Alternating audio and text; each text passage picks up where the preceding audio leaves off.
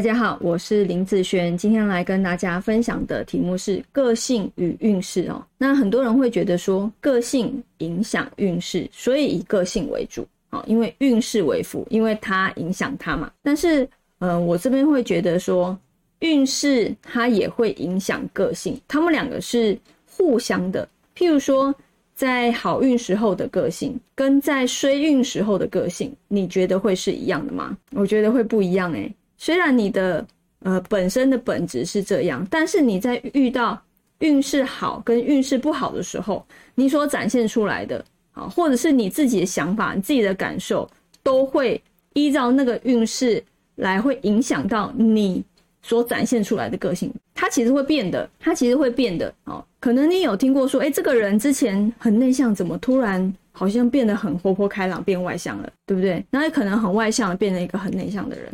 这是一个运势造就他突然造变成这方面的一个展现，但是它的本质是不变，因为你的本命是不会变的。啊，运势影响你所展现出来的一些感官和感受，所以个性会影响影响运势没有错，但是运势也会影响个性。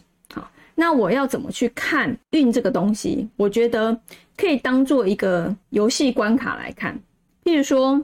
可能今年好，我要过今年的关卡。那我今年的关卡是什么啊？可能破财的关卡。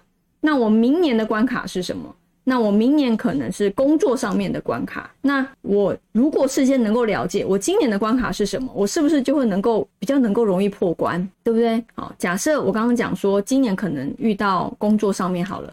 那我已经事先知道，我可能跟我的主管、我的老板、我的上司容易起冲突。好，那一旦今年有发生，感觉好像苗头不对的时候，我想到我今年的关卡是这个，那我就会降低，故意去降低跟他们之间冲突的对立。那我这样子的运程，你觉得会走到最严重的状态吗？好，其实就不会了，这个就叫做避凶。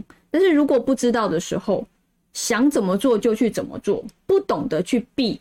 就很容易遇到这样子的事情啊，这个冲突就直接产生了啊，那就直接应验好，你这个今年这个关卡，哦可能会发生什么事情，好，所以为什么人家讲有时候算命会特别准，是因为有时候你照着你的想法直接去做，有的时候它只是要应验，让你应验这个运的发生，好，有时候看运势是这样，看个性，我觉得也是蛮准确的，是因为你要了解。个性，它都是在讲你的缺点是什么。每个人都有优点和缺点。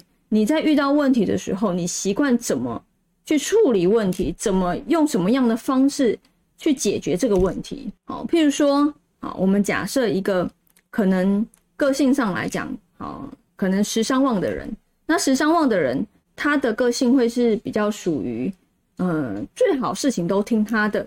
以他为主，但是如果以硬旺的人啊，他的特质就会比较像是，呃，那就以对方为主好了，自己呃也不太想要多去想些什么啊，反正跟着做也不用再伤一些脑力，跟着做就好啦，不是很轻松吗？啊，所以其实硬旺跟时尚旺，他所展现出来的特质不同，他去做事情，他在面对问题，当然解决因果关系也就会完全不一样。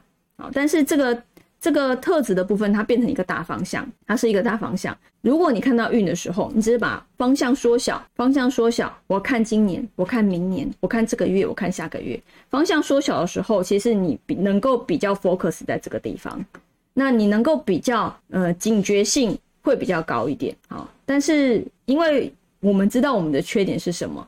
对不对？只是说，如果真的在发生事情的时候，你要突然想到你的缺点是什么，然后再去做应对啦。啊，有想到这个的部分，才会才会去降低这样子严重的可能性。可是如果你没想到的时候，只照自己的方式走的时候，那他就会呃跑到比较严重的方向去了。所以个性会影影响运势没有错，但是运势也会影响个性哦。好，这两个是。呃，相对的，好，相辅相成的，没有绝对说，啊，只是看你，啊，用什么样的角度去看待这件事情。好，那以上这个影片就分享给大家以及我的学生，我们下次见喽，拜拜。